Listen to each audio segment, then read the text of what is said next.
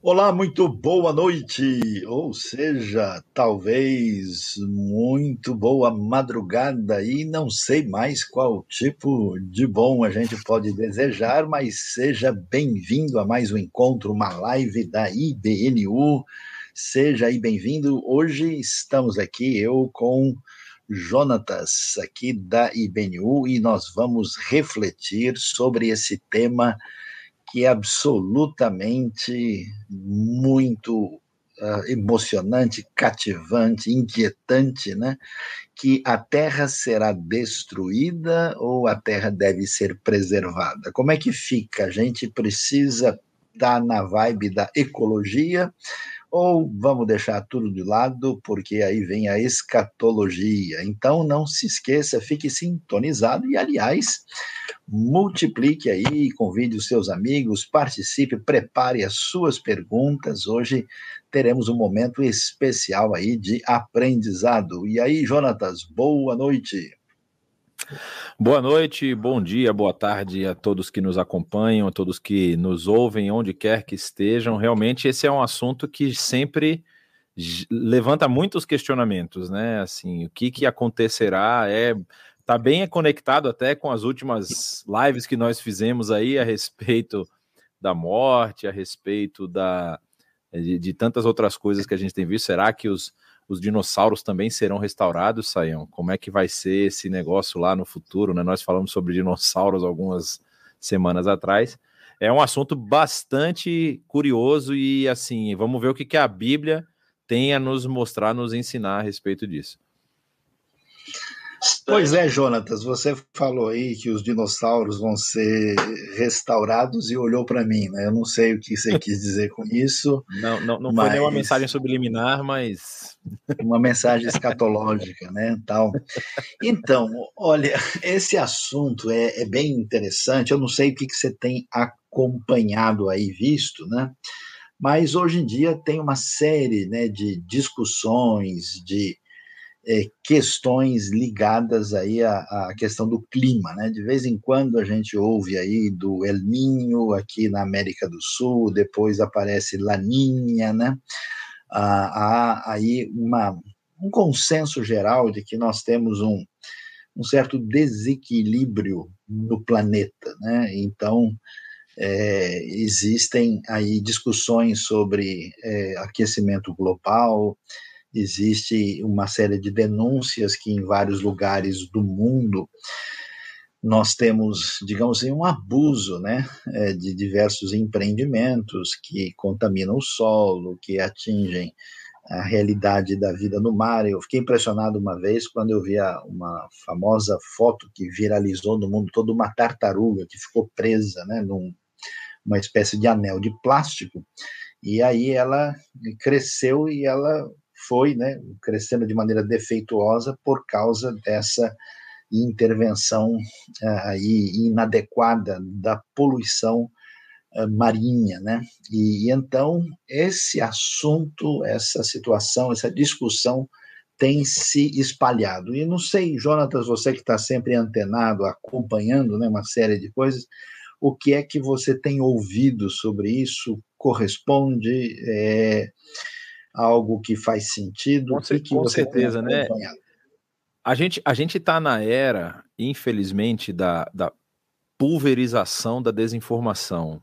É, eu vou entrar num, num tema que nós não vamos discutir hoje, mas é bem interessante, que é a respeito da ignorância e do conhecimento.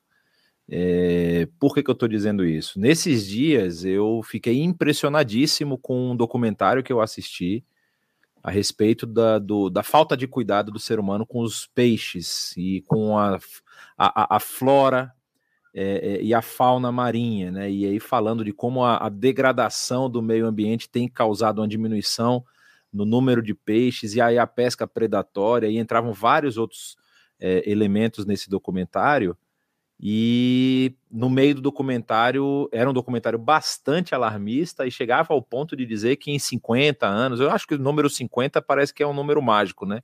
Sempre quando alguém quer falar que alguma coisa vai acontecer, ele fala, em 50 anos nós vamos ter alguma coisa. E ele dizia que em 50 anos nós, por exemplo, não teríamos mais tubarões no, no, no, no oceano por conta da pesca predatória para uso das, das barbatanas para alguns alimentos e tudo mais. E tudo isso. Só que logo depois eu fui atrás, porque eu fiquei muito impressionado com os números que ele apresentava. E havia algumas discrepâncias no número, né? Algumas entidades, inclusive, que ele cita, que, que eram citadas no documentário, falavam: olha, nós nunca passamos essa numeração para essa pessoa. Né? É, é, isso que ele está falando, ele está inventando da cabeça dele. Então, por que, que eu falo isso? Porque isso prejudica aí, inclusive, a, a, essa questão até meio que pendular, né? Você se assusta com os números, aí de repente você vê que a desinformação está presente, aí você fala, ah, então não tem nada disso. Mas é a realidade, é o que nós estamos vendo. Não dá para a gente negar que o nosso planeta, por exemplo, está aquecendo. Não é? A, eu, eu, talvez não tenha essa informação, talvez algum dos que nos acompanham tenha essa informação, mas desde que as grandes chuvas e grandes tempestades começaram a ser registradas, a incidência delas tem aumentado, né? As grandes inundações por conta de diferenças climáticas, é, grandes secas. Então, há sim, aparentemente, que há um resultado dessa intervenção humana na natureza, né? Há um, há um efeito que o ser humano tem causado. Eu me lembro de uma frase, eu não me lembro quem falou essa frase, mas essa frase me marcou há muito tempo, que ele dizia o seguinte: a natureza, ela não reage, a natureza se vinga. Ou seja, enquanto mais você vai pressionando e vai utilizando de forma desordenada os recursos naturais, vai chegar ao ponto em que ela vai reagir de uma forma que não estava calculada. Seja pelo fato de nós termos aumento de chuvas, pelos oceanos estarem aumentando, pelas geleiras estarem diminuindo.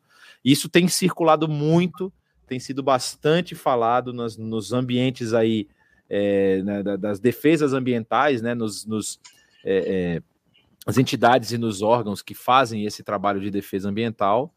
E aí você descobre que muitos ambientes como esse também são alvos de, de, de, desvio de verbas e tal, aí você descredita todo um trabalho que é feito. Por isso que eu falei dessa questão da, do conhecimento versus da ignorância, né? Da gente não saber exatamente o que está acontecendo por trás e isso gerar um pouco de incerteza a respeito de se realmente temos um desequilíbrio ecológico absurdo ou não, né?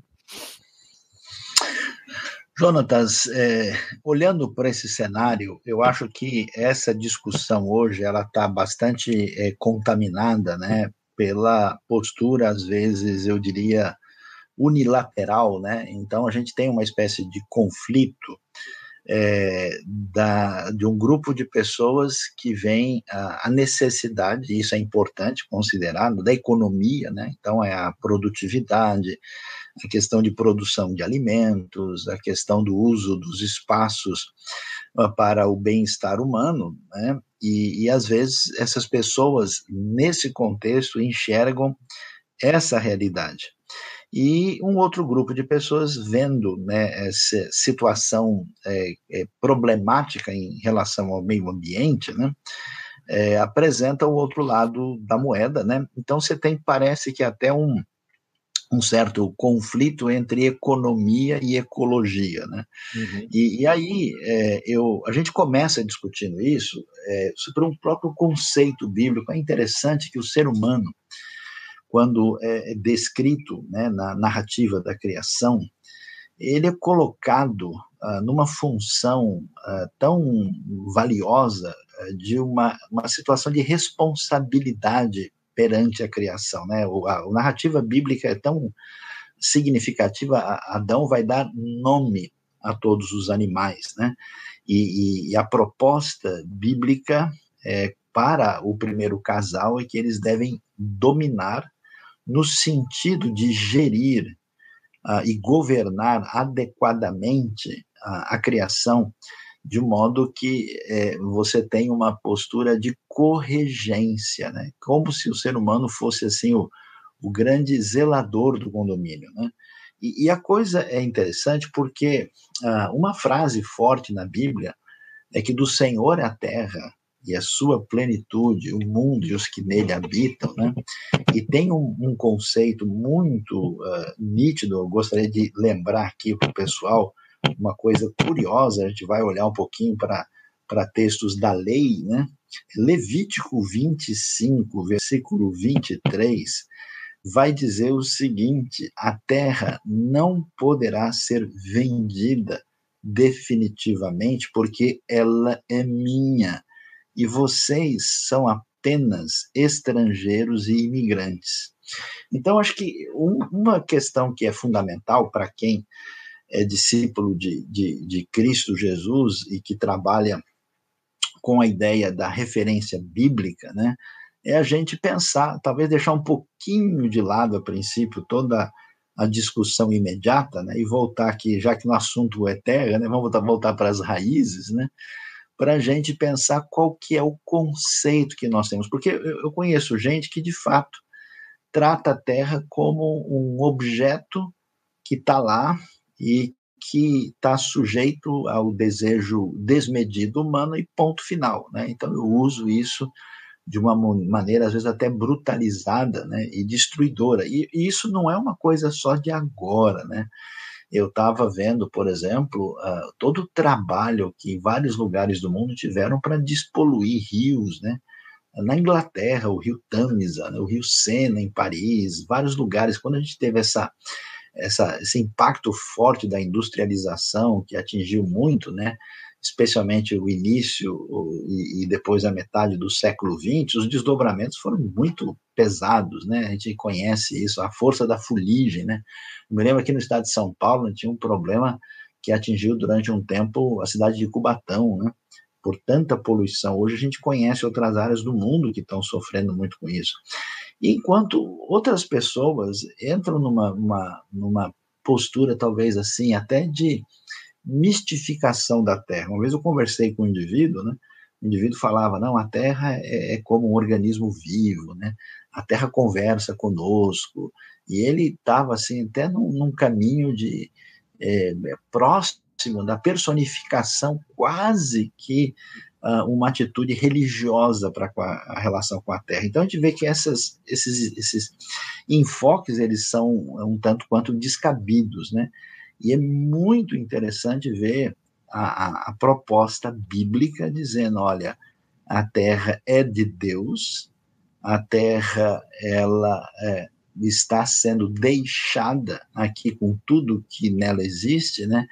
Debaixo de uma responsabilidade nossa e essa responsabilidade envolve esse, essa gestão dupla, né? A gente pode dizer que tem a ver com aspectos tanto uh, da questão da economia como a questão da sustentabilidade disso, da ecologia, né?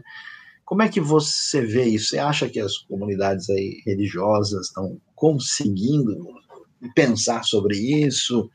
Ou será que tem o pessoal que é tão escatológico assim que que terra que nada, eu tô fora, né?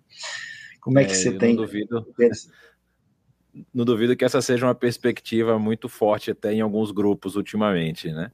Talvez não ultimamente, né? Sempre teve na história aí grupos que talvez não não tão encaixados socialmente, vamos dizer assim, se sentam já com saudade do lar eterno e querem que tudo se acabe logo para poder acelerar o processo. Saiu, você mencionou um negócio lá sobre a criação, eu me lembro muito de um. Eu até fiz um estudo uma vez sobre isso, a respeito da, da relação do homem com a natureza e do homem com seu irmão, né? Que é o verbo no hebraico chamar, que apresenta justamente esse conceito, né? Um conceito tão interessante que fala sobre a, a a, a nossa responsabilidade, é, é, esse verbo, para o pessoal ter uma noção, ele era o mesmo verbo que era utilizado para o cuidado que os levitas deveriam ter com os utensílios do templo e com a arca do tesouro, né? Ou seja, eles nunca poderiam dominar sobre aquilo no sentido assim, nós somos donos, porque a arca era a representação do próprio Deus, mas o cuidado que eles tinham com aquilo faria com que a sua vamos dizer assim, a, a, sua nação e a sua descendência prosperasse. Eu acho que fazendo um paralelo com o que aparece ali em Gênesis 1, 2 e 3, Gênesis 3 já na queda, no caso, mas Gênesis 1 e 2 principalmente, quando fala dessa prosperidade da, do ser humano que está vinculada também à prosperidade da terra. Não é? É essa relação dupla, né? Ou seja, o ser humano ele tem é, essa capacidade e essa, essa responsabilidade de ser um. Eu lembro que uma vez você até mencionou, usou esse termo, eu achei tão interessante, que o ser humano é como se fosse coautor da criação, né? Deus ele cria e o ser e dá essa essa oportunidade ao ser humano de desenvolver essa criação através dos seus atos, né? E, e, a, a, recíproca para o ser humano é justamente o seu próprio desenvolvimento, o seu próprio é, bem-estar, ou seja, essa economia seria favorecida através da ação benéfica do ser humano na preservação. Agora, falando com relação a esses grupos, como a gente menciona aí, existe sim uma, um, um, um, podemos dizer assim, uma saudade de casa que eu lembro que virou até um meme, uma frase que falaram a saudade daquilo que a gente nunca viveu, né? É aquela, aquele pessoal que já está ansiando a, as maravilhas que são apresentadas lá, por exemplo, no Apocalipse, porque talvez olham para a situação que nós vivemos hoje e falam: não, isso aqui não tem recuperação, isso aqui já está acabado. Só que se a gente for partir para o que é apresentado como missão e como tarefa do ser humano, e quais são os seus desdobramentos, a gente vai ver que nossa tarefa também envolve isso, né? a transformação, né? O, o, eu vou deixar você explicar um pouco mais sobre isso, mas é o famoso Tikkun Olam, né? É você trazer a, a, a, vamos dizer assim, essa bênção de Deus para toda a criação, para toda a terra, você ter essa, essa melhora gradativa. Claro que a gente conseguiu piorar e os, os, os eventos que você comentou, eles mostram justamente esse, esse papel destruidor que o ser humano pode ter, né? É, eu vou citar um dado científico aqui, e não estou fazendo nenhuma apologia política, mas é muito interessante, porque fizeram uma pergunta aqui, que foi, uma, foi um comentário, na verdade, que as pessoas estão muito interessadas em preservar a Amazônia. E aqui eu sei que houve aí um debate político no Brasil a respeito disso, mas dados mostram que, por exemplo, a nossa produção agrícola ela cresceu muito nos últimos anos por aplicação de tecnologias. E o, o, os dados da, da Embrapa e de outros órgãos de controle mostram que as grandes corporações agropecuárias do Brasil preservaram mais mata nativa do que toda a Europa inteira. Ou seja, o, a área de preservação de mata nativa dentro das grandes áreas de produção brasileira é maior do que toda a preservação de florestas que já existiram e que existem hoje na Europa. Então, assim, se você for pensar, dá para fazer existe possibilidade de você conseguir fazer com que a economia responda com essa aplicação de tecnologia e ainda assim preservar o meio ambiente. Ah, mas tem queimada. Ah, mas a Amazônia está diminuindo. Existe criminalidade também, existem atos criminosos que estão destruindo o nosso mundo, o nosso planeta, e isso tem que ser combatido, tem que ser coibido. E nós, como membros desse corpo que é a Igreja de Cristo, temos que relembrar as nossas raízes, temos que relembrar aquilo que foi passado para nós desde o Gênesis. É responsabilidade nossa também fazer, além da terra produzir, a terra prosperar, porque a prosperidade da terra é a nossa prosperidade, não é? Não é acabar extrair tudo que a terra, que, as, que os elementos que nos foram dados para cuidar tenha nos, nos, nos entregar e eliminar todas as coisas, porque é aquela história. O, a ferrugem só existe enquanto tem ferro. Quando acabar o ferro, acabou a ferrugem. Então, quando acabar a capacidade de produção da Terra, quantos animais nós podemos lembrar aqui que já foram extintos pela ação humana, não extintos dos dinossauros, você volta lá na nossa live e vê o que a gente falou sobre isso. Mas assim, mas quantos animais já foram extintos por conta da ação predatória do ser humano, não é? Eu me lembro que há pouco tempo atrás teve a foto do último rinoceronte branco lá da África, né, que foi morto pelos pelos caçadores de, de chifres, né? Então, assim, a ação humana tem esse, essa, esse poder predatório de acabar com os elementos, e nós precisamos, como é, corpo de Cristo, preservar essa terra que Deus nos deu para cuidar e Deus nos deu para habitar. Então, Jonatas, a, a, a observação aí é, é, é, valiosa e é interessante, mas eu queria chamar a atenção é, porque às vezes o pessoal é, não entende talvez duas coisas muito significativas. Alguém pode perguntar, ah, mas a gente está aqui para falar de Jesus, da vida eterna, das coisas de Deus, agora vai ficar discutindo essas coisas de ecologia, isso não é a missão da igreja. A questão é que é, a, a perspectiva cristã da realidade ela é fundamentada na sabedoria de Deus que está nas Escrituras.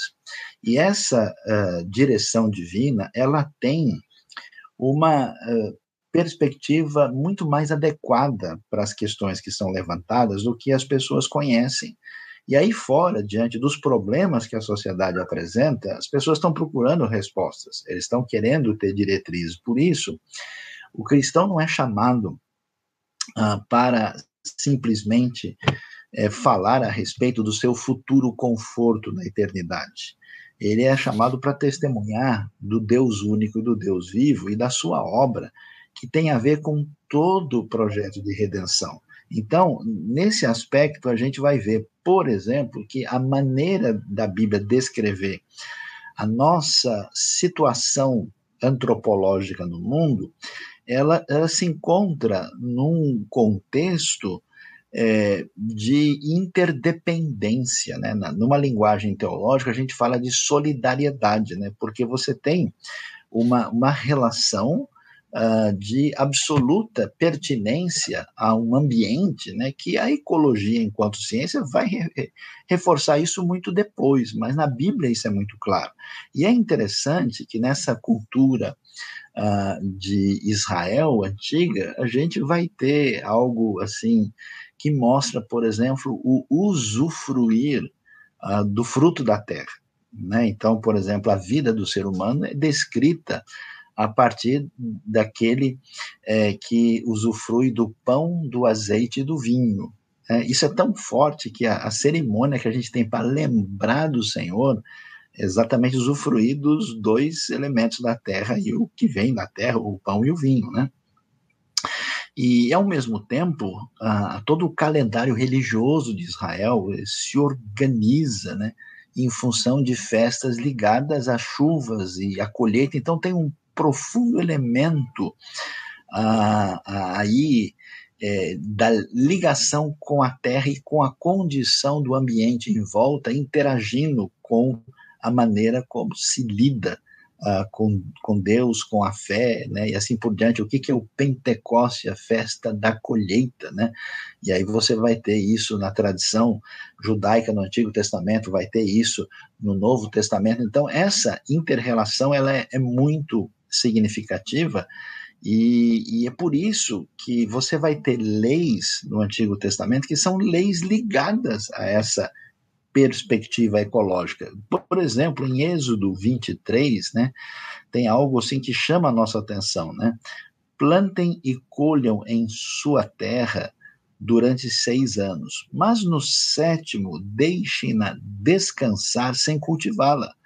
Assim, olha que coisa, os pobres do povo poderão comer o que crescer por si, e o que restar ficará para os animais do campo. Façam o mesmo com as suas vinhas e com seus olivais. Quer dizer, você tem, né, um exercício espiritual de durante um ano depender de Deus. A terra vai crescer o que crescer por si.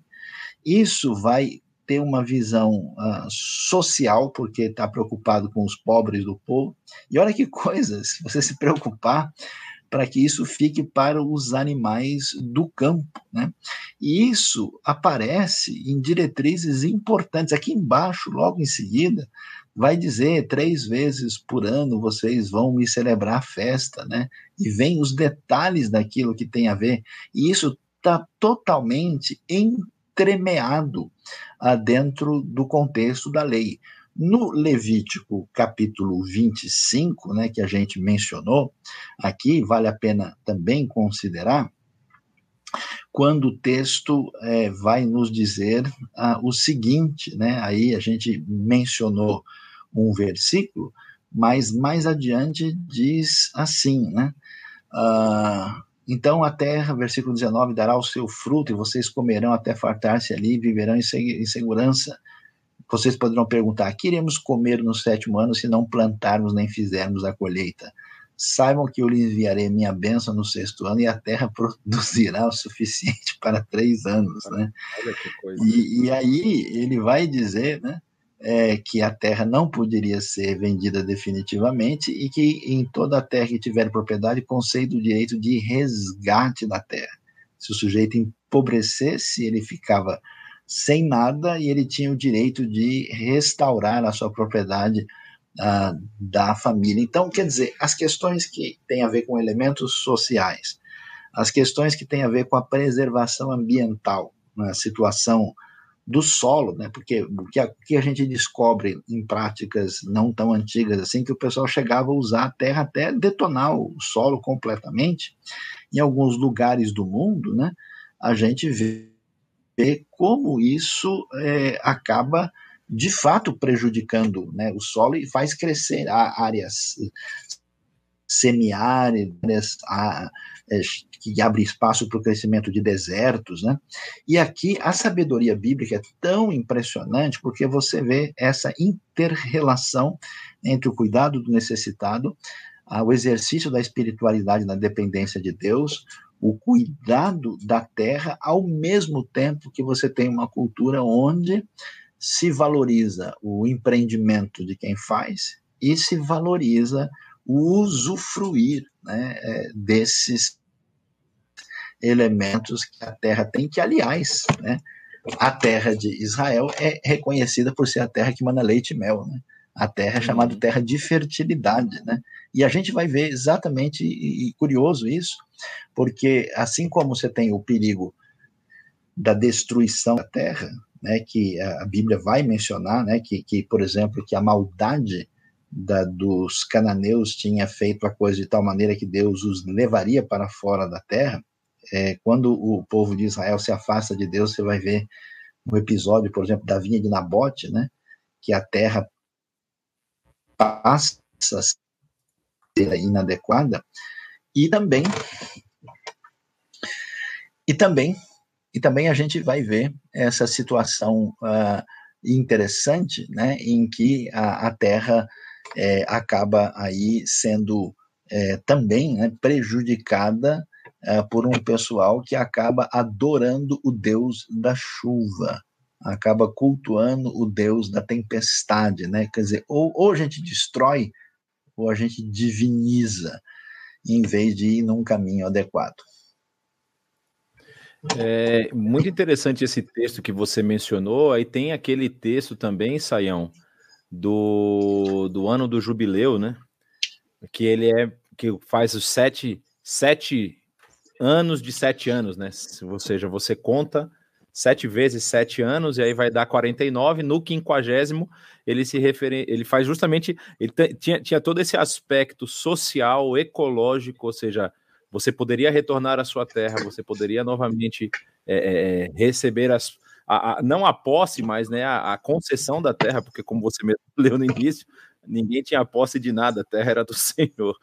Mas uma das questões que muita gente levanta, e aí eu acho que a gente já falou um pouco sobre essa responsabilidade, podemos falar mais também, mas sobre essa responsabilidade que nós temos de cuidar da terra e, e, e fazer com que ela prospere e usufruir do fruto desse trabalho.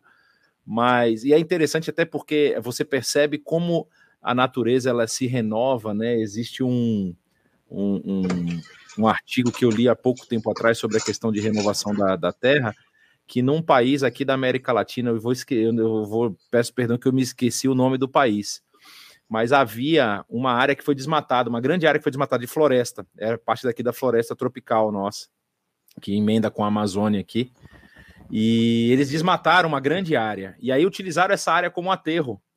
E eles jogaram lá muito, é, é, não, não lixo, é, produtos químicos, nada, mas assim, jogaram produtos que eram é, é, perecíveis, né? Cascas de, de frutas e tal, e, e, e, deixaram. E abandonaram aquilo lá. E aí, depois de 20 anos, eles voltaram no lugar, as árvores originais haviam crescido de novo. Ou seja, a, a floresta estava tomando de volta aquela área que ela havia sido retirada. Ou seja, esse, esse poder de renovação demonstra também esse cuidado de Deus para conosco, da gente poder trabalhar a terra e a terra nos dar o nosso sustento, né? Mas aí, indo para o outro lado da nossa pergunta inicial, a gente pode falar um pouquinho também sobre esse conceito que surgiu e que talvez esteja na cabeça de muitas pessoas sobre a aniquilação da Terra. Por que, que surge isso? De onde vem essa ideia de que o, o, o planeta vai ser destruído, o planeta vai ser aniquilado e que é necessária essa aniquilação, até chegando um novo audiência nova aqui para acompanhar se eu estou falando alguma besteira, é, para saber se a gente vai ter essa aniquilação. De onde que vem esse, esse, esses assuntos, né? Eu vou só citar um dos textos, que é um texto muito conhecido, é, que é o de 2 Pedro, capítulo 3, quando 2 Pedro vai falar lá a respeito dos novos céus e nova terra, ele fala ali a partir, é, alertando o povo que, que ele está escrevendo, a igreja que ele está escrevendo, no capítulo 3, verso 11, ele vai dizer: Visto que tudo será assim desfeito, que tipo de pessoas é necessário que vocês sejam? Vivam de maneira santa e piedosa, esperando o dia de Deus e apressando a sua vinda.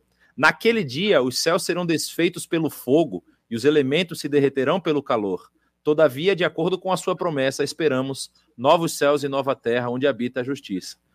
Se você lê um texto como esse, fica assim difícil questionar é, que a Terra será realmente destruída completamente. É isso mesmo que o texto está querendo dizer, Sayão? É isso que. Depois você pode até mencionar Apocalipse 21, e aí vamos, vamos, vamos em frente. Olha, Jonatas, a, a, a gente vai ver aí essa, essa proposta que envolve a discussão escatológica na Bíblia, né? O que, que fica claro? Fica claro na Bíblia que a, a, a caminhada humana ela é reprovada por Deus nesse trabalho né, de se tornar aí o responsável pela gestão da criação. Né? Por isso que, nesse sentido, é curioso que Jesus é, é, é chamado de um novo Adão. Né? E aí uma coisa interessante para a gente observar que Jesus veio, sim, nos dar salvação, perdão dos nossos pecados, mas a redenção uh, plena em Cristo, ela envolve uma redenção da ordem criada, a gente vai observar isso. E como esse elemento, vamos assim dizer, meio assim é, é similar, né, à segunda lei da termodinâmica, de que as coisas estão indo para uma situação mais difícil, isso é mais antigo ainda. Você vai ver essa ideia de que eu faço surgir novos céus e nova terra, lá em Isaías, né, anteriormente. Um texto interessante que pouca gente conhece uh, é o texto de, do Salmo 102, porque ele vai dizer, né, no verso 25, no princípio firmaste os fundamentos da terra e os céus são obra das tuas mãos. Para a gente olhar bem que tudo isso que está aí veio de Deus, né? Uh, e Jesus, inclusive, recomenda que quando a gente quer desenvolver uma boa espiritualidade, ele dá dois conceitos bem assim ligados à natureza, né? Olhar as aves do céu e os lírios do campo, né? Tem um vegetal e tem outro animal, né? Uh, aí ele diz no verso 26: Eles perecerão, mas tu permanecerás, envelhecerão como vestimentas. Como roupas tu os trocarás e serão jogados fora. Então, essa ideia né, da, da, da, criação, de tudo que existe, ter a sua a magnitude, a sua glória fugidia e limitada, é muito pertinente, né? porque é, a gente pode até entrar no caminho da filosofia, né? todo, todo ser é, só pode ter alguma realidade ontológica a partir do ser absoluto. Então, tudo tem finitude e contingência. E isso diz respeito também à criação, né? Então, o texto de segundo Pedro, segunda, segunda carta de Pedro, ele reforça essa realidade, né?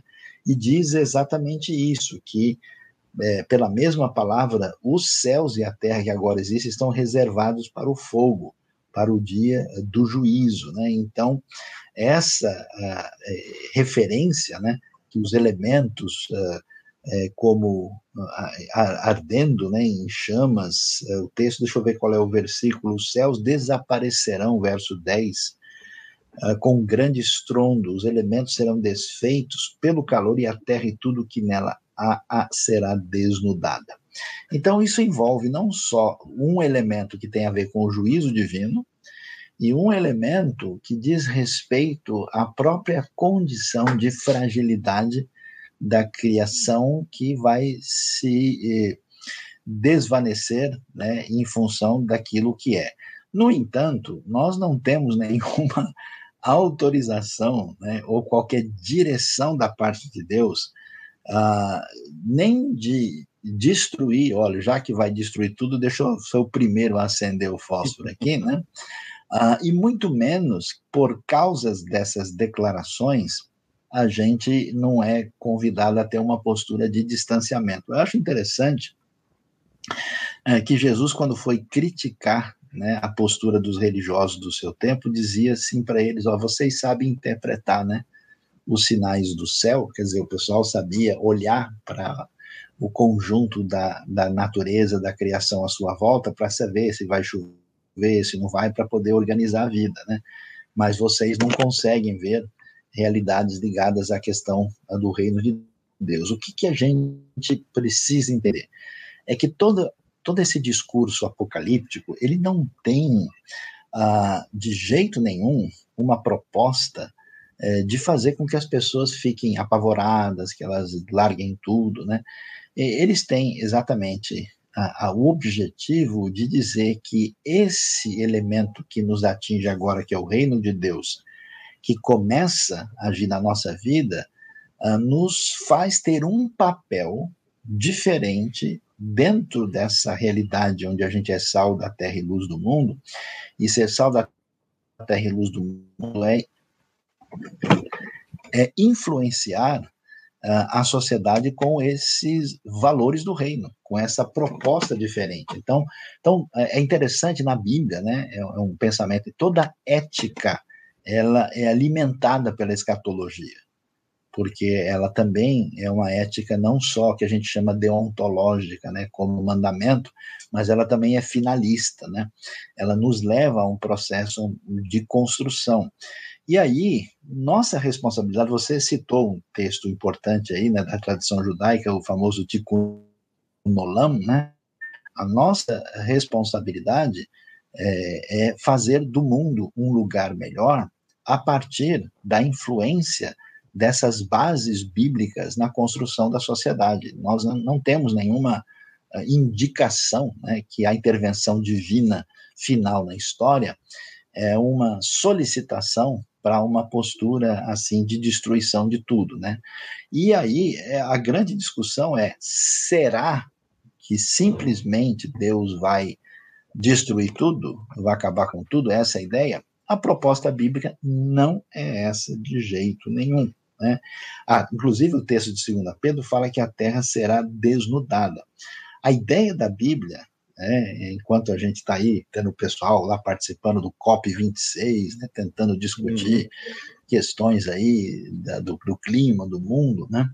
a ideia da Bíblia é que esses elementos cataclísmicos, esses elementos de, de juízo, é uma espécie de intervenção divina, divino, intervenção divina para um novo começo, para uma direção, né? Você vê isso até no próprio dilúvio, por exemplo, onde você tem né, um, uma grande ação divina que interfere em todo o contexto para uma renovação promissora.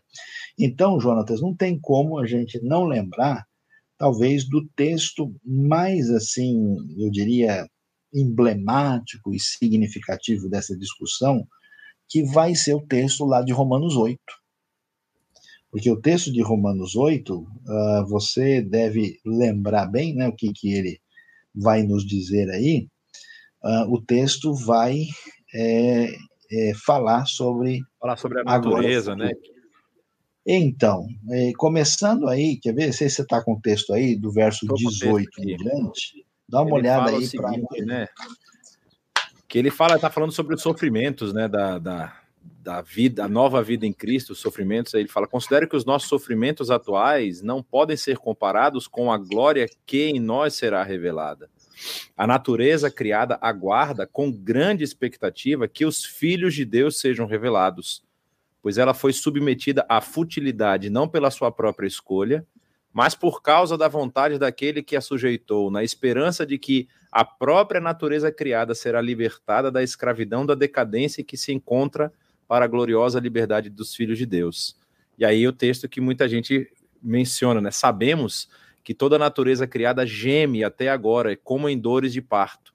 E não só isso, mas nós mesmos que temos os primeiros frutos do Espírito, gememos interiormente, esperando ansiosamente nossa adoção como, como filhos, a redenção do nosso corpo. É, esse é o texto, esse texto é muito muito emblemático, né? E quando diz que a natureza foi submetida à futilidade. Eu acho interessante, fazendo uma ponte, e aí com aquilo que a gente acompanha lá no, no, no Gênesis 1, é o termo tov que aparece lá no hebraico, né? E a gente até utiliza esse termo no, no quando o, o, um judeu disse, eu, eu, eu tenho uns amigos judeus, aí eu falei, ah, tive uma filha, ele, ô, oh, Mazel Tov, né, que é uma expressão, é, tipo assim, é, o Mazel não me lembro exatamente o que é, o Tov é bom, né, é, boa sorte, né, como se fosse isso, né, Sayão? E aí, isso. assim, é, é, a ideia, a ideia de que tudo que Deus fez ali, ele achou bom, e quando ele termina com o ser humano, ele acha muito bom, né? E e aquilo faz, faz até um pouco de, de, de, traz um pouco de dúvida na nossa cabeça imaginar que ele destruiria tudo para recomeçar, assim. Faz o texto de Romanos, ele é um texto muito muito, vamos dizer assim, forte no argumento pró restauração, né? No argumento pró, como você mencionou do dilúvio, é, é pró recomeço, mas não uma, re, é uma recriação, na verdade, vamos resetar aqui o, a, a, o planeta e vamos colocar as coisas em ordem, como uma reordenação de todas as coisas. Porque se as coisas estavam funcionando bem no primeiro Adão, Jesus que vem inaugurar a era do reino e que é comparado, que é chamado de segundo Adão, até pelo próprio texto bíblico, o final dessa, de, de, dessa caminhada é justamente nós termos a, a, mesma, vamos dizer assim, perfeição que havia no início, não é? E, e isso é muito interessante. Então, quando a gente vê esse texto de Romanos que fala sobre essa, a, a, o aguardo da natureza, tem até uma representante aqui atrás fazendo barulho, é, é que a natureza ela espera com gemidos, e até tem uma pergunta aqui que eu já vou colocar, depois você pode responder. A Elizabeth pergunta o que, que seria esse gemido, né? E tem um outro texto que fala sobre gemidos inexprimíveis, que eu acho que tem uma correlação aqui. Mas, assim, a, a, essa ideia de que essa natureza ela realmente está sendo colocada, foi colocada por conta da ação humana, é, numa posição de futilidade, ou seja, de, uma, de um simples usufruto desenfreado do, da humanidade das coisas que Deus fez, e não de um cuidado que deveria ser o nosso, a nossa preocupação primária, a nossa preocupação inicial, é, faz com que ela esteja nesse estágio de aguardo dessa redenção divina e nós também aguardamos essa redenção no nosso próprio corpo, né? Que nosso próprio corpo também sente a degradação que é que nós mesmos causamos, né?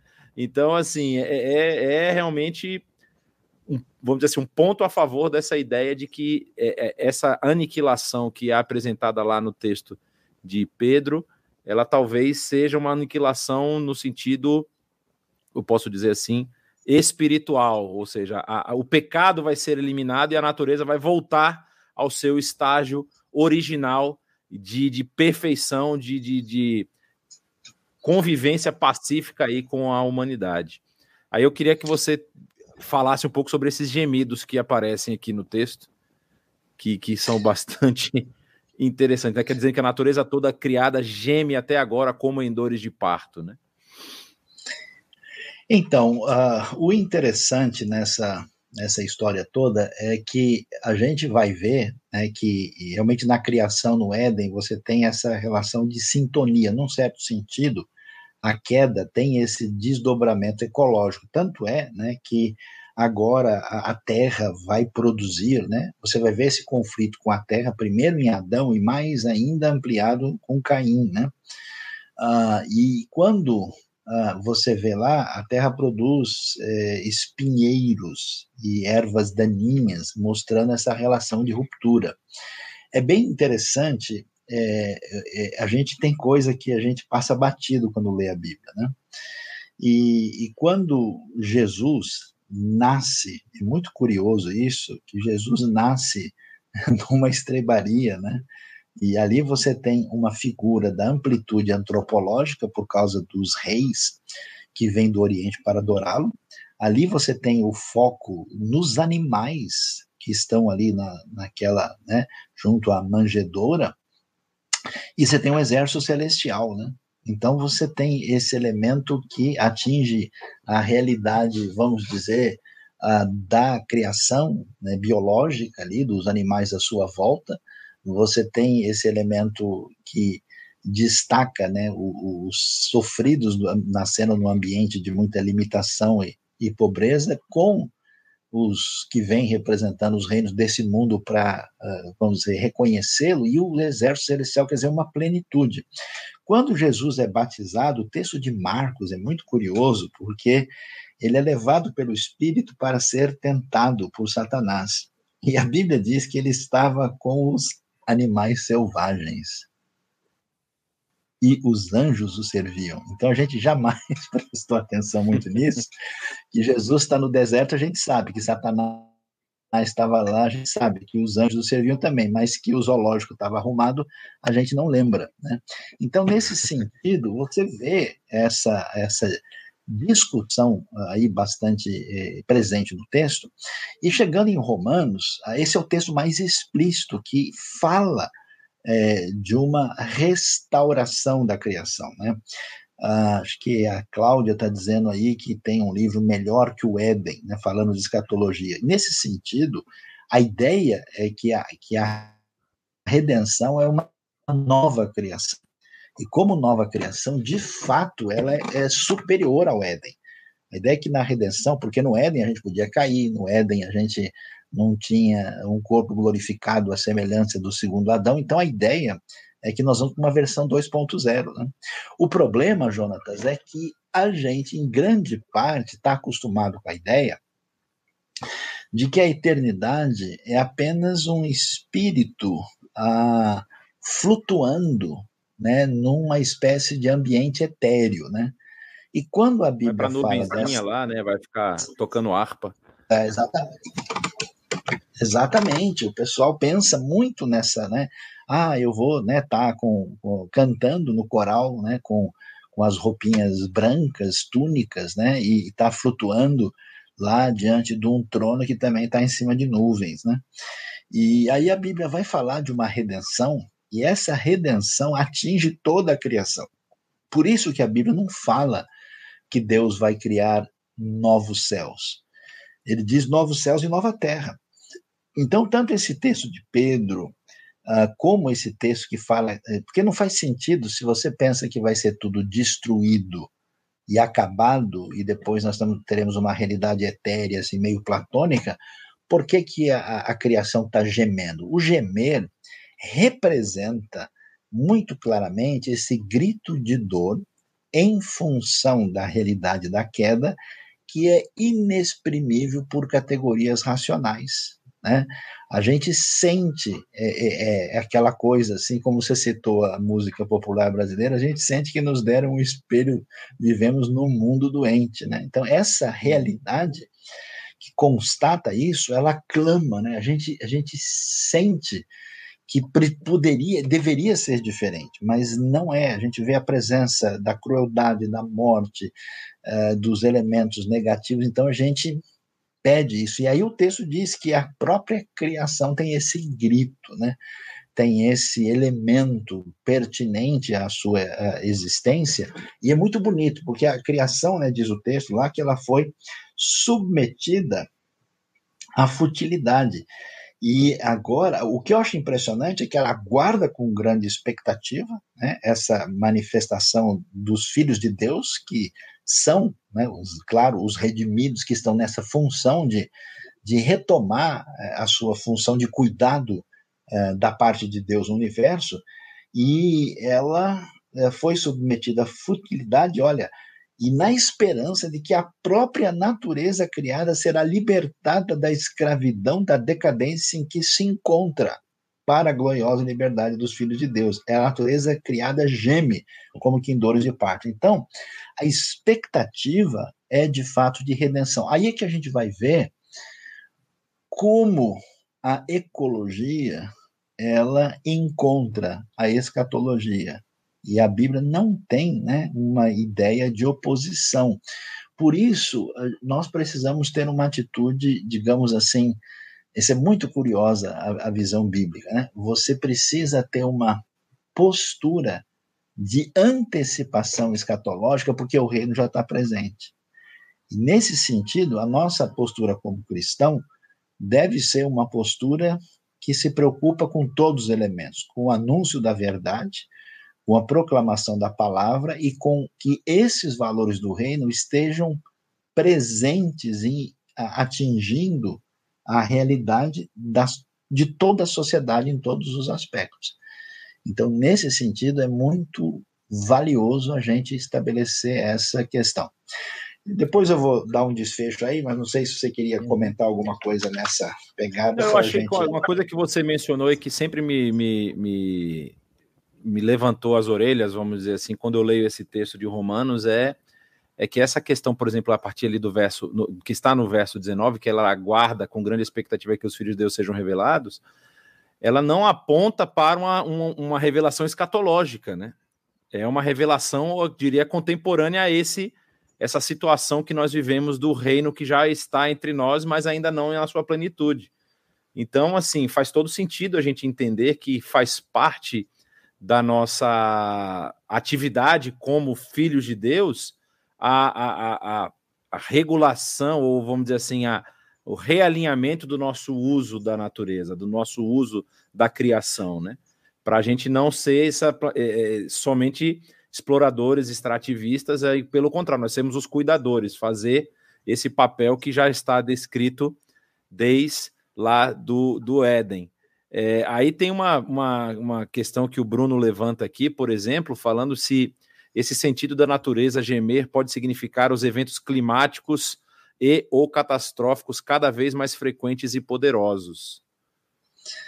Não dá para a gente bater o martelo, mas não dá para dizer que não é.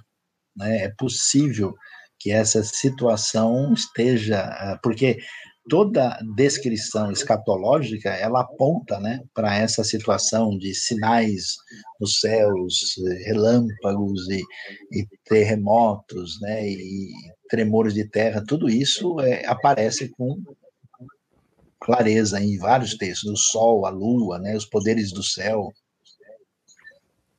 é, então, é, é, é, basicamente, eu acho que é isso, né? A gente, é, nessa nossa caminhada, é, a gente ter esses elementos presentes. Eu acho que você mencionou é, o trabalho, vamos dizer assim, a, a, dificuldade que nós temos, talvez, assim, que nós criamos. Isso talvez seja até um, um resquício aí da nossa escola filosófica gre greco-romana, cartesiana, depois pós-iluminista ali também, né?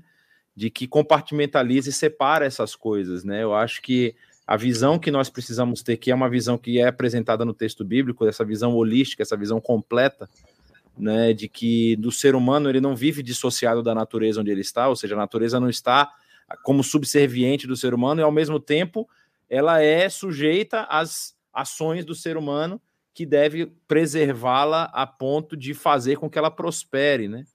Então, assim, e, a, e, é como nós já mencionamos, a prosperidade da natureza é a prosperidade do ser humano. Então, do... a, ah, pode falar. Antes do pessoal entrar nas perguntas, só queria fazer um, um desfecho aí para a gente entrar, porque a turma está animada com as perguntas. Tudo pode, bem? Pode, pode falar, pode falar. Então, você falou essa, essa palavra que chamou atenção, subserviente, né? Eu, eu participei eh, recentemente do encontro teológico, né? Acho que está com o microfone aí, com, fazendo é, um encontro teológico, um professor amigo, uh, professor Rui Costa, estava mencionando uh, o trabalho do, o, do estudioso que eu mencionei agora há pouco, e eu queria fazer algumas considerações, né, mencionando uh, o que ele tem a dizer, o, o Richard Osmer, que é um, um, um, teólogo de Princeton, e ele disse uma coisa muito curiosa na, na sua avaliação dessa questão é, é, de teologia ecológica. Ele disse o seguinte, né, que a postura nossa diante da criação da natureza pode ser ou de tirania ou de diaconia. Quando a gente pensa em tirania, você tem esse chamado péssimo conceito de domínio, né? Que isso aqui é meu, e nosso, eu posso sair pegando e, e vou utilizando, e acho que essa coisa, né, é, da potencialização que nós temos à nossa disposição, é, fez com que é, a gente, de fato, usasse boa parte do que temos no planeta sem medir consequências disso. A ideia de diaconia é fundamental porque nós somos chamados para sermos servos, para servir. E esse servir é, é a razão de ser da vida de quem é discípulo de Jesus. E isso quer dizer que a gente deve servir a todos, inclusive no cuidado da criação, porque não só eu respeito a criação uh, da parte de Deus, sem considerá-la uma coisa acima de mim, entrar nessa pegada mais estranha que alguns têm, têm entrado, né?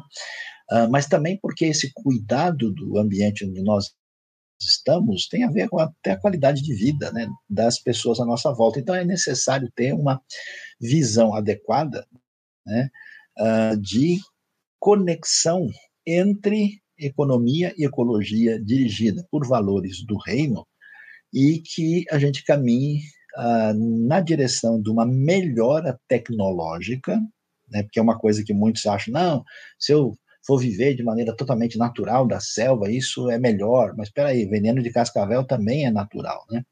Então não dá para ter esse romantismo que alguns dizem, não, se eu puder ficar lá na, junto da, da água parada com a malária, tá ótimo, porque pelo menos é uma coisa natural, né? Não é assim, né?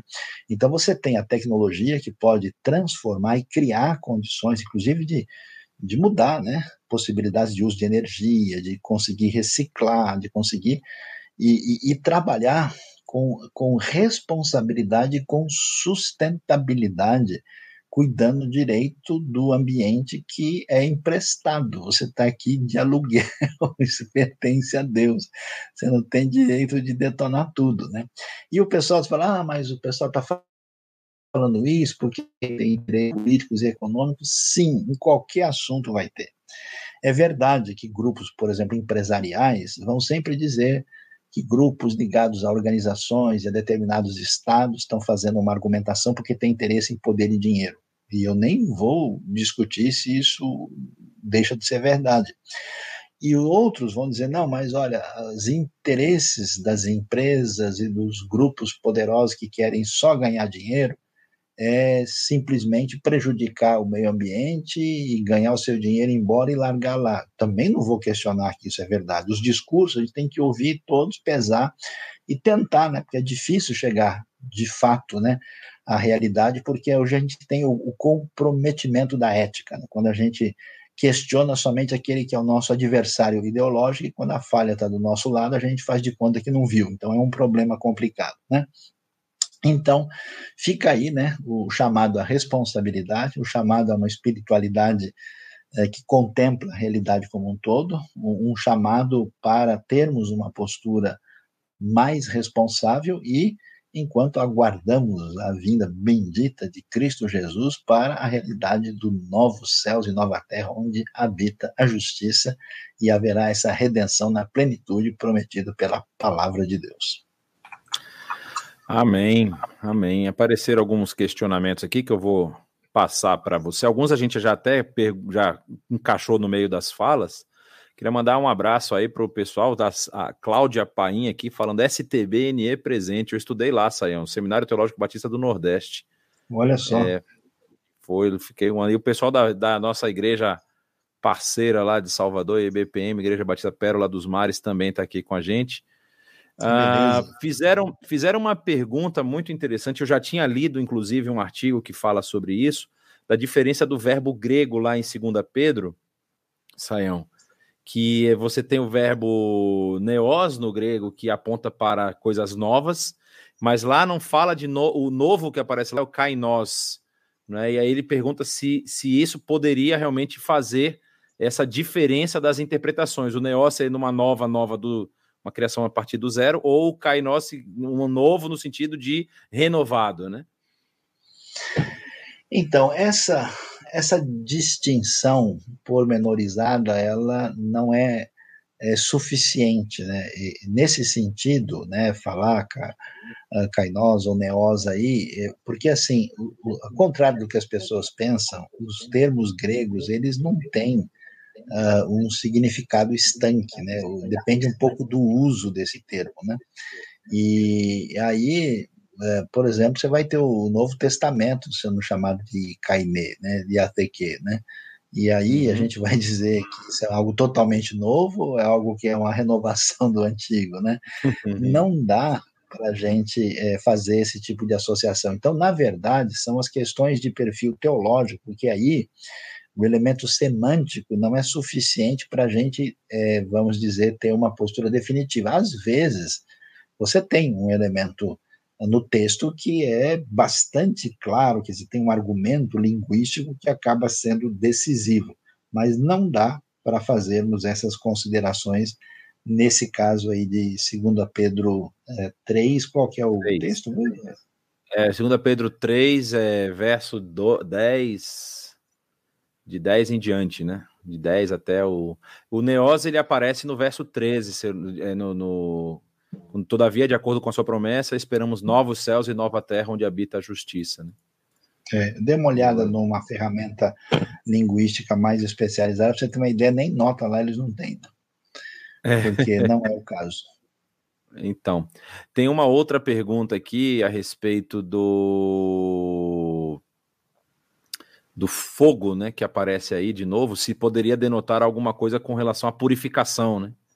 Ou seja, é a ideia desse fogo ser um fogo purificador, em vez de um fogo destruidor. Então, num certo sentido, o fogo tem um elemento de referência a juízo divino, né? em vários textos isso, mas esse juízo não tem a intenção de destruição. De certa forma, isso aponta para a purificação da criação. E nesse sentido, claro, por, por isso que a, a palavra é interessante, a terra e as obras que nela estão, elas serão desnudadas. Essa palavra que chama a atenção. Uhum. Vê se você vê aí direitinho onde é que está isso. Eles vão derreter. Né? Desnudado está né? no, no, no, verso 10, quando fala que os elementos estão des, serão des, então serão desfeitos pelo calor e a terra, e tudo que nela há será desnudada. É, exatamente. Aí... Isso é interessante. O que, que é o desnudado? Desnudado não dá uma ideia de, de, aniquilação, né? Dá uma ideia de uma limpeza geral, né? Quando hum. você for olhar, aquele campo ali foi desnudado, ele ficou, né? Numa ficou situação. para começar de novo, né? É. Tem uma pergunta aqui, é uma provocação, eu imagino, né? provocação santa, vamos deixar assim. Opa, vamos é, lá. Do José, ele pergunta: Terra reformada ou Jerusalém celestial? O, qual, qual das duas, né? Então, isso é bem interessante. É, vale a pena a gente observar é, que a Nova Jerusalém, se você for olhar, não pode se esquecer que Apocalipse é um, é um livro simbólico, né? E, e, eu queria até prestar atenção lá direitinho no texto, que eu vou abrir aqui, para a gente, assim, falar com, com um direcionamento bem é, nítido, né? Sobre o que está escrito de fato lá, né? Quando é, é, o texto do Apocalipse, uhum. deixa eu ver aqui que ah, como é que eu preciso abrir aqui? Ele está um pouquinho complicado. Vamos é, ver. O, o, Apocalipse 21 fala exatamente isso aqui. Ó. Ele fala: Então vi um novo céu e uma nova terra, pois o primeiro céu e a primeira terra tinham passado e o mar já não existia. Aí, segundo verso, vi a cidade santa, a nova Jerusalém, que descia do céu da parte de Deus, preparada como uma noiva adornada para o seu marido. Então, uh, aí o que, que a gente vai, vai observar? É, vamos perguntar diretamente, né? É, é, quem que é a noiva que é preparada para o seu marido no Novo Testamento? Qual que é a linguagem que é utilizada, né? É, é claramente uma referência a Igreja de Cristo, a Nova Jerusalém, a igreja na sua redenção. Por isso, é, a gente vai ter uma outra frase interessante é, que vai aparecer no próprio Apocalipse para fazer referência, né? Uh, quer ver? Deixa eu olhar aqui o texto direitinho, onde aparece, por exemplo, uh, a palavra tabernáculo, por exemplo, né, no Apocalipse 13, 6, né, ele abriu a boca para blasfemar contra Deus e amaldiçoar o seu nome e o seu tabernáculo, vírgula, os que habitam no céu. Então, essas figuras estão levando em consideração essa realidade de que agora é, Deus habita uh, na igreja, Deus habita nessa realidade que, inclusive, o Apocalipse está falando dessa redenção. Ao mesmo tempo em que ela é uma figura da igreja, é uma figura dessa questão de Deus habitar, porque pense na Nova Jerusalém. A Nova Jerusalém tem uma altura que é absolutamente impressionante. Se você for olhar, né, uh, direitinho, a cidade tem 2.200 quilômetros de comprimento, largura e altura, né? E ela tem um formato de cidade antiga. Então é impossível que ela seja uma cidade com muros do jeito que existiam na época bíblica, com uma altura de 2.200 quilômetros. Então isso está é um tendo um significado. É, um significado, né? Ah, eu já vi gente tentar falar que lá no, no, na, na, Nova Jerusalém vai ter prédios de mil andares, né, que a pessoa vai poder subir para o apartamento voando, né, por causa dessa compreensão inadequada. Então, com esse cubo, a ideia é uma ideia de perfeição e a ideia é que, a, que termina a separação entre céu e terra, por causa que o tabernáculo de Deus está agora com os homens ele habita conosco. E toda a figura da Nova Jerusalém é uma retomada do Éden, redefinido né, nessa redenção, como se fosse uma espécie de Éden urbanizado, né, nessa grande é, redenção. Então, diante dessa realidade, uh, o que, que parece? Agora eu vou dar aqui a minha opinião, né, vocês podem considerar. Me parece que essa redenção final vai permitir que nós não tenhamos mais essa separação, essa distinção completa entre céu e terra. Não que não vá haver uma realidade celestial, mas que nós poderemos estar lá ou cá a serviço de Deus, que a redenção vai atingir o planeta Terra, o universo. Não sei se o Jonatas vai ter algum trabalho para fazer lá em Júpiter e depois no outro dia ele volta, né? Então, intergaláctica, né? A redenção cósmica escatológica a gente vai servir a Deus na eternidade. E, e, algumas pessoas, porque tem muitos textos na Bíblia, que como o texto bíblico não é platônico, ele fala da redenção da criação. Que é muito estranho né, que, que, que exista toda essa criação de milhões de, de organismos diferentes, só no planeta Terra, tudo isso para Deus puff, acabar com tudo e deixar o pessoal nas nuvenzinhas lá em cima. Isso é muito estranho para a Bíblia. Então a ideia da redenção de todas as coisas é muito nítida e pode ser, alguns preferem isso, né, que vai haver primeiro uma espécie de milênio, onde essa, né, esse, uh, essa redenção vai se aplicar à criação aqui primeiro, e depois da ressurreição a gente vai para a eternidade. Mas atenção, vai para a eternidade com o corpo, corpo glorificado, que inclusive consegue comer e come, como Jesus comeu junto com os discípulos. Então não é uma coisa etérea, algo assim fora da visão bíblica. Então parece que é, essa ideia de você ficar numa Nova Jerusalém, assim, meio castelo da Cinderela celestial, não, não tem muita base, não, né? A gente, de fato, tem a retomada do Gênesis 2.0. Uma pergunta aqui interessante que faz a relação com Oséias capítulo 4, né? E eu estava vendo aqui o texto de Oséias, quando, quando o texto fala, a partir ali do verso 2, só se vê maldição, mentira e assassinatos, roubos e mais roubo, adultério e mais adultério, ultrapassam todos os limites, e o derramamento de sangue é constante. E aí diz o texto, verso 3: Por causa disso, a terra pranteia e todos os habitantes desfalecem. Os animais do campo, as aves do céu e os peixes do mar estão morrendo. E aí a pergunta é justamente sobre isso: se a, a maldade, se há uma correlação entre a maldade humana e os efeitos disso na natureza. Se, ele, se você concorda com esse raciocínio, né? Não, com toda certeza, porque isso, inclusive, está ligado com o conceito bíblico do pecado. Porque eh, o que, que acontece? Né? Quando o ser humano, que é o responsável pela criação, uh, rompe com Deus, esse desdobramento atinge toda a criação. Por isso que a, a criação foi submetida a essa futilidade, né? ou, ou vaidade, ou esse vazio, né? esse termo lá que evoca essa situação, é, exatamente não foi por vontade dela, diz o texto quer dizer, o, o ser humano sendo o responsável, né, como alguém que faz parte de um, de um condomínio comete um erro lá na, no fornecimento de água que vai atingir todo mundo.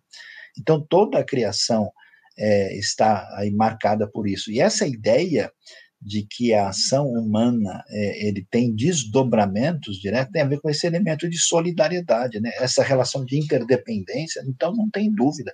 Por isso que é comum, né? a Bíblia fala, não, os chacais estão uivando, ou, né? lembra é, o que, que Deus fala quando o Caim peca? Qual foi o problema, o primeiro problema ecologicamente de magnitude expressiva? A Terra está clamando porque o sangue do teu irmão caiu na terra, né? Então, desde a terra eu ouço isso. E é interessante que essa terra, que é o solo, é Adamá, né? E o primeiro homem é o Adam, né? que é tirado da terra. Então, esse elemento é, quando Caim faz isso, a terra é prejudicada e Caim rompe com a terra. Por isso ele se torna um andarilho errante. Então você tem um problema ecológico, econômico e antropológico e espiritual integrado. Então isso é muito, por isso que o pessoal às vezes eh, comete equívocos e aí acho que a grande tristeza para mim é como a gente entrega de bandeja para pessoas que seguem outras ideologias a maneira de lidar com as questões da vida, da fé e da sociedade, que você tem uma sabedoria profunda na própria escritura. E aí eu fico achando aí que fulano A, B ou C, que segue a linha não sei de quem, não sei de quando, não sei porquê, e que esse pessoal tem a resposta, e geralmente a resposta é radical, é unilateral, ela é obtusa, é uma resposta vesga, né? uma resposta que enxerga a coisa enviesada, não faz sentido. É, uma última pergunta que apareceu aqui do Anderson. Saião, na sua visão, como a Terra vai sobreviver, uma vez que, segundo a ciência, o Sol vai explodir? Sabemos que em Apocalipse não haverá mais Sol, pois o Senhor mesmo estará conosco. Pode explicar? Então, uh, a ciência, uh, ela, ela fala né, dessa questão de uma possível expansão solar, ao mesmo tempo em que muitos cientistas que, que comentam muito a respeito do Big Bang também falam do Big Crunch, né? Então, assim, a única, vamos dizer, tranquilidade que nós temos é que a ciência sugere que isso está numa agenda muito distante, muito longe do que venha nos alcançar, né? É, nós temos essa, essa ideia em Isaías, né, que o Sol é, é, dará uh, fará, ficará sete vezes mais quente e a Lua né, terá a claridade do Sol. Né?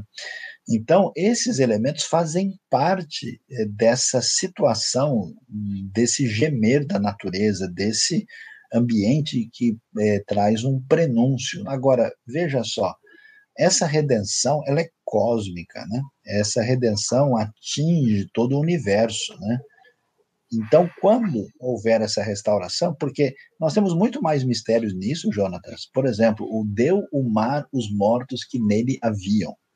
Alguém vai perguntar como é que o cara vai ressuscitar se ele foi engolido pela lula gigante, né? Se ele foi mastigado por um leão, se ele foi morto há dois mil anos, né? Como que sim?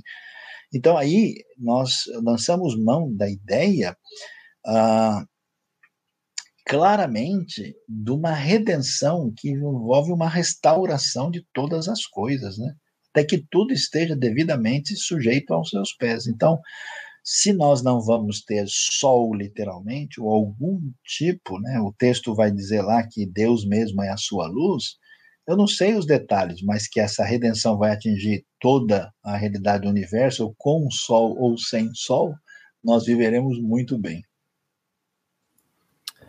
É, ah, tem um comentário da Nádia aqui. Nunca pensei sobre comer. Nós trabalharemos em quê? O que Deus vai nos pedir para fazer se tudo é novo, novo e perfeito, né? É com relação a comer, eu acho que vai ter árvore de picanha no céu, mas isso é só uma impressão minha, eu não tenho certeza ainda. Já a picanha pronta, tá? Só para ficar claro. Salgada. Mal passada? Ou, ou é mal passada. Mas tem todo. Depende, se tiver mais fora do topo no sol, vai pegar o ponto. Olha, é interessante, é que a gente tem uma ideia de trabalho é, um pouco complicada, né? É, Deus, quando cria o homem no Éden, ele, ele, ele tem a função de trabalhar a terra, né? E esse trabalhar é, é, muito valioso, porque esse termo trabalho em hebraico, quando a gente fala a palavra avodá, ele vem da palavra avad.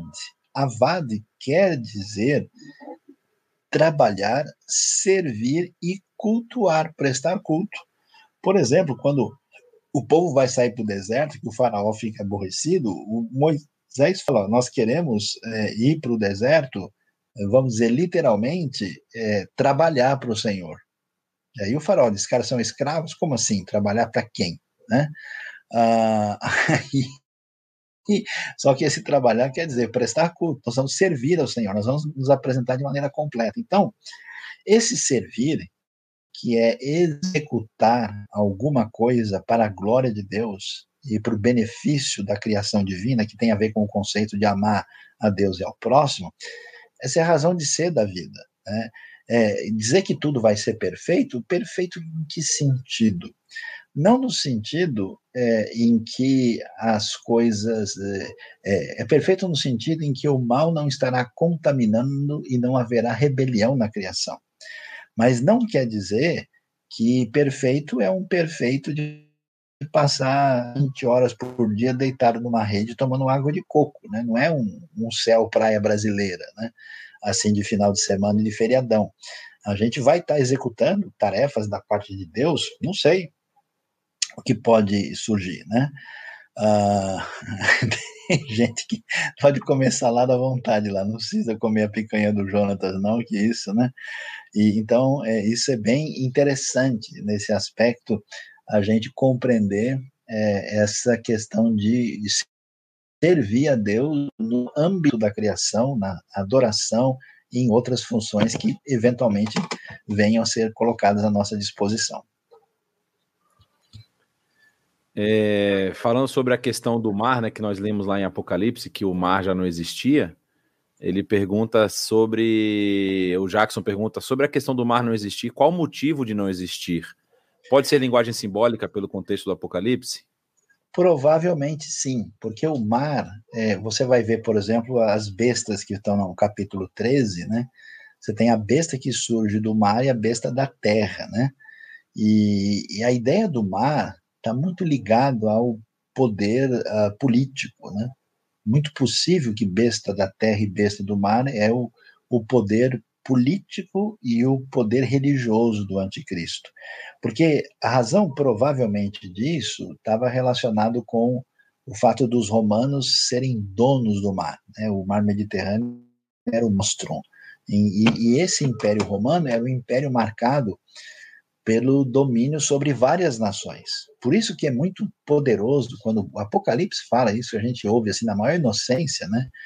É, que tinha gente de todo povo, tribo, é, língua, raça e nação diante né, do, do trono do cordeiro, né? Isso é um negócio complicado, porque quem domina todo o povo, tribo, língua, raça e nação é Roma, né? E as nações, então parece que o mar está ligado. Isso provavelmente deve estar tá relacionado com a ideia que nessa redenção final a gente não tem mais nações no sentido de uh, repúdio um do outro, de separação, que sempre foi o motivo do problema da relação humana. E isso, de certa forma, é bem curioso, porque quando o reino chega com força e poder, o que, que acontece? Ele chega com a grande comissão, né, de anunciar o reino para todas as nações. E quando o Espírito desce, desce no Pentecoste, e a gente vê o fenômeno das línguas ali. Então é possível que esse negócio do mar não seja exatamente uma coisa física, lá de Deus simplesmente acabar com os oceanos e acabou. Na Nova Jerusalém ninguém mais come peixe, só se fizer no aquário, né? O sentido não é esse, provavelmente tem esse significado. É, aí a gente acabou falando sobre a questão do trabalho, o pessoal está preocupado, saiam. Já não quer mais. Vamos, né? Não quer mais a Nintendo, que vai ter que trabalhar, o pessoal tá. Não, não, estava querendo é... aposentar no céu, né? Estou cansado. Né? Oh, eu só quero deixar claro que eu sou muito. O pessoal que não come bicho, eu sou muito amigo de vocês. Eu, eu como os bichos que estão comendo as verduras, entendeu? Por isso eles estão destruindo o verde. Eu estou ajudando. É, aí tem uma, uma questão aqui sobre a parábola do Bruno perguntando. E a parábola dos talentos indica que vamos servir a Deus com nossos talentos também na eternidade? Né? Tem aquela parábola lá que sobre pouco foste fiel, sobre o muito te colocarei, eu te colocarei sobre líder de dez cidades, né? Tem aquelas parábolas e tal. É, é muito provável que sim. A ideia parece ser do que aquilo que a gente constrói aqui, mediante a ação da graça de Deus na nossa vida, tem continuidade na vida eterna. Né? A vida é, é exatamente um preparo para essa realidade. E claro que não existe uma, uma diferença essencial e ontológica entre os salvos, né? mas é a maneira como a pessoa faz desabrochar o, o, o agir da graça de Deus na sua vida, o prepara para uma situação na eternidade, por isso a Bíblia faz essa distinção que é chamada de recompensa, de galardão, e da pessoa poder servir a Deus de uma maneira, vamos dizer, mais plena, né? Por isso é tão importante a gente investir na vida nesse conceito de mordomia, né? Tudo que Deus me deu na oportunidade, né? Porque a, a outra notícia que não é tão interessante é que não é só a terra que não é sua, você também não é. Então nós temos aquilo que Deus nos deu que precisa ser colocado diante de Deus para adorá-lo plenamente, porque essa é a razão de ser da nossa existência. Nós existimos para a sua glória. E nesse sentido, todo o potencial que a gente puder desenvolver, uh, isso certamente servirá para a glória de Deus e para a bênção da criação que se desdobra em maior amplitude ainda da glória divina. Ah, uma pergunta do Osaías, ah, e essa é uma pergunta até, acho que do estudo do Apocalipse, é interessante também, se o pessoal não conhece, aí nós temos aqui um estudo completo sobre o livro do Apocalipse, mas falando sobre a questão do lugar do inferno quando houver novos céus e nova terra, né? Então, o inferno é a dimensão do triunfo do juízo divino porque até uma das mensagens recentes a gente falou exatamente sobre isso, né? Muito curioso, por exemplo, ver o único texto dos evangelhos que trata essa questão do inferno com mais proximidade, ele vai fazer uma inversão curiosa, né? É, quem aparece condenado no inferno é o rico, né? E quem aparece como bem-aventurado lá uh, diante de Abraão é exatamente o Lázaro. O curioso é que o rico não tem nome, que é a coisa mais importante que existe na, na tradição e na cultura judaica. E como ele não tem nome, a sugestão do texto é que ele desenvolveu a sua identidade a partir daquilo em que ele pôs a sua esperança. Nesse sentido, ele servia um Deus falso. Então ele chega na eternidade com aquilo que ele construiu. Então, o inferno é a continuação do que a pessoa construiu aqui sem Deus, por rejeitar a graça, o amor, o perdão e a relação adequada com Deus. Né? Aquela frase que a gente mencionou, que o C.S. Lewis enfatiza com razão, é que o, o, o, o inferno é Deus deixando o indivíduo livre para que seja feita a vontade dele. Você tem duas opções na vida: ou seja feita a tua vontade, ó Deus, ou seja é, feita a minha vontade. Então, aqueles que caminham assim são aqueles do caminho do rico. E o Lázaro, que não é ninguém, né? que é um mendigo que ninguém nem percebe, ele é meio anônimo numa sociedade uh, que não o prioriza, ele chega lá com o nome, né? E ele chega lá numa, e olha só que o rico, mesmo nessa situação, enxerga o Lázaro como servo dele, ainda dá ordem dele para ele ir lá avisar os irmãos dele. Então você vê, né, é, é, é, que a, a realidade é a continuação. Então, nesse sentido, o inferno precisa ser visto como descrito em linguagem figurada, porque o inferno tem um bicho que não morre, ele tem trevas, chamadas às vezes de trevas exteriores, e ainda é um lago de fogo e enxofre. Então, como é fogo e é escuro e tem bicho, né? Então, isso é uma descrição metafórica, mas representa isso, que o rejeitar da graça divina não faz com que Deus perca o seu poder e a sua soberania. O inferno é o lugar onde Deus está presente como juiz, mas não com a sua graça, a sua bondade uh, diante da realidade daqueles que rejeitaram o seu amor e a ação divina na sua vida. Tem mais uma última pergunta aqui. A gente falou, mencionou sobre a questão da, da, da restauração. É, e a pergunta é se o começo da restauração seria nesse milênio que a gente mencionou, e por isso Satanás será solto para ele poder enxergar e ver isso. Ou seja, Deus vai dar uma provocada em Satanás. Na verdade, a ideia da Bíblia é que essa restauração já começou. Ela começa com a vinda de Jesus. Os últimos dias já começaram. E começaram diante da perspectiva da história humana desde o seu início. Por que, que o, isso já chegou? Porque o, o rei veio, o Messias chegou, e os sinais de que essa restauração chegou, que os leprosos são purificados, os mortos são ressuscitados, os doentes são curados, né? Quando Jesus anuncia isso, e essa realidade se inicia com esse reino estranho, porque esse reino ele é quieto, esse reino ele cresce como fermento e, e esse reino vai crescendo à medida em que as pessoas encontram pelo poder do Espírito, a graça de Deus, submetem a Cristo Jesus, o Rei, e isso vai acontecendo até que chega o momento. Quando chega nesse momento do desfecho do reino apoteótico, você tem o que a Bíblia apresenta, assim, uma situação, vamos dizer, de, de um clímax turbulento. E nesse clímax turbulento, você vai ver uma ação intensa do mal, como quem está agonizando o, o seu último suspiro. Então, você tem né, essa ação do, do demônio, do, do poder do mal, você tem a batalha do Armagedon, você tem, né, por exemplo, Satanás vai tentar agir porque sabe que pouco tempo lhe resta, né? Não tem condições. Então você tem a agonia final do mal que já está derrotado pelo poder e pelo nome de Jesus. Tem uma pergunta interessante que entrou agora nos 45 do segundo tempo. É, Vem a nós o teu reino também tem um aspecto presente na ação dos cristãos com a natureza? Com certeza, com certeza, por quê? Porque qual que é a questão? Quando você está fora do reino, você é o rei, você é Deus, você serve a si mesmo.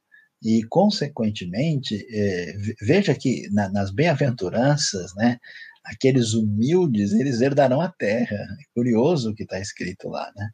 Então, nesse sentido, quando a gente é colocado na posição de servo, a gente é colocado na posição é, de alguém agora que se tornou súdito do rei e reconhece o rei, a sua vida será de serviço. E a sua vida será de serviço mais ou, ou menos dependendo da área em que você ocupar. Então, o que, que você precisa? Você precisa de um médico servo. Você precisa de um biólogo servo. Você precisa de um empresário servo. Você precisa de um professor de universidade servo. Você precisa de pastores e missionários servos, que nem sempre acontece, né? E aí a Esse atitude. É mais precisa.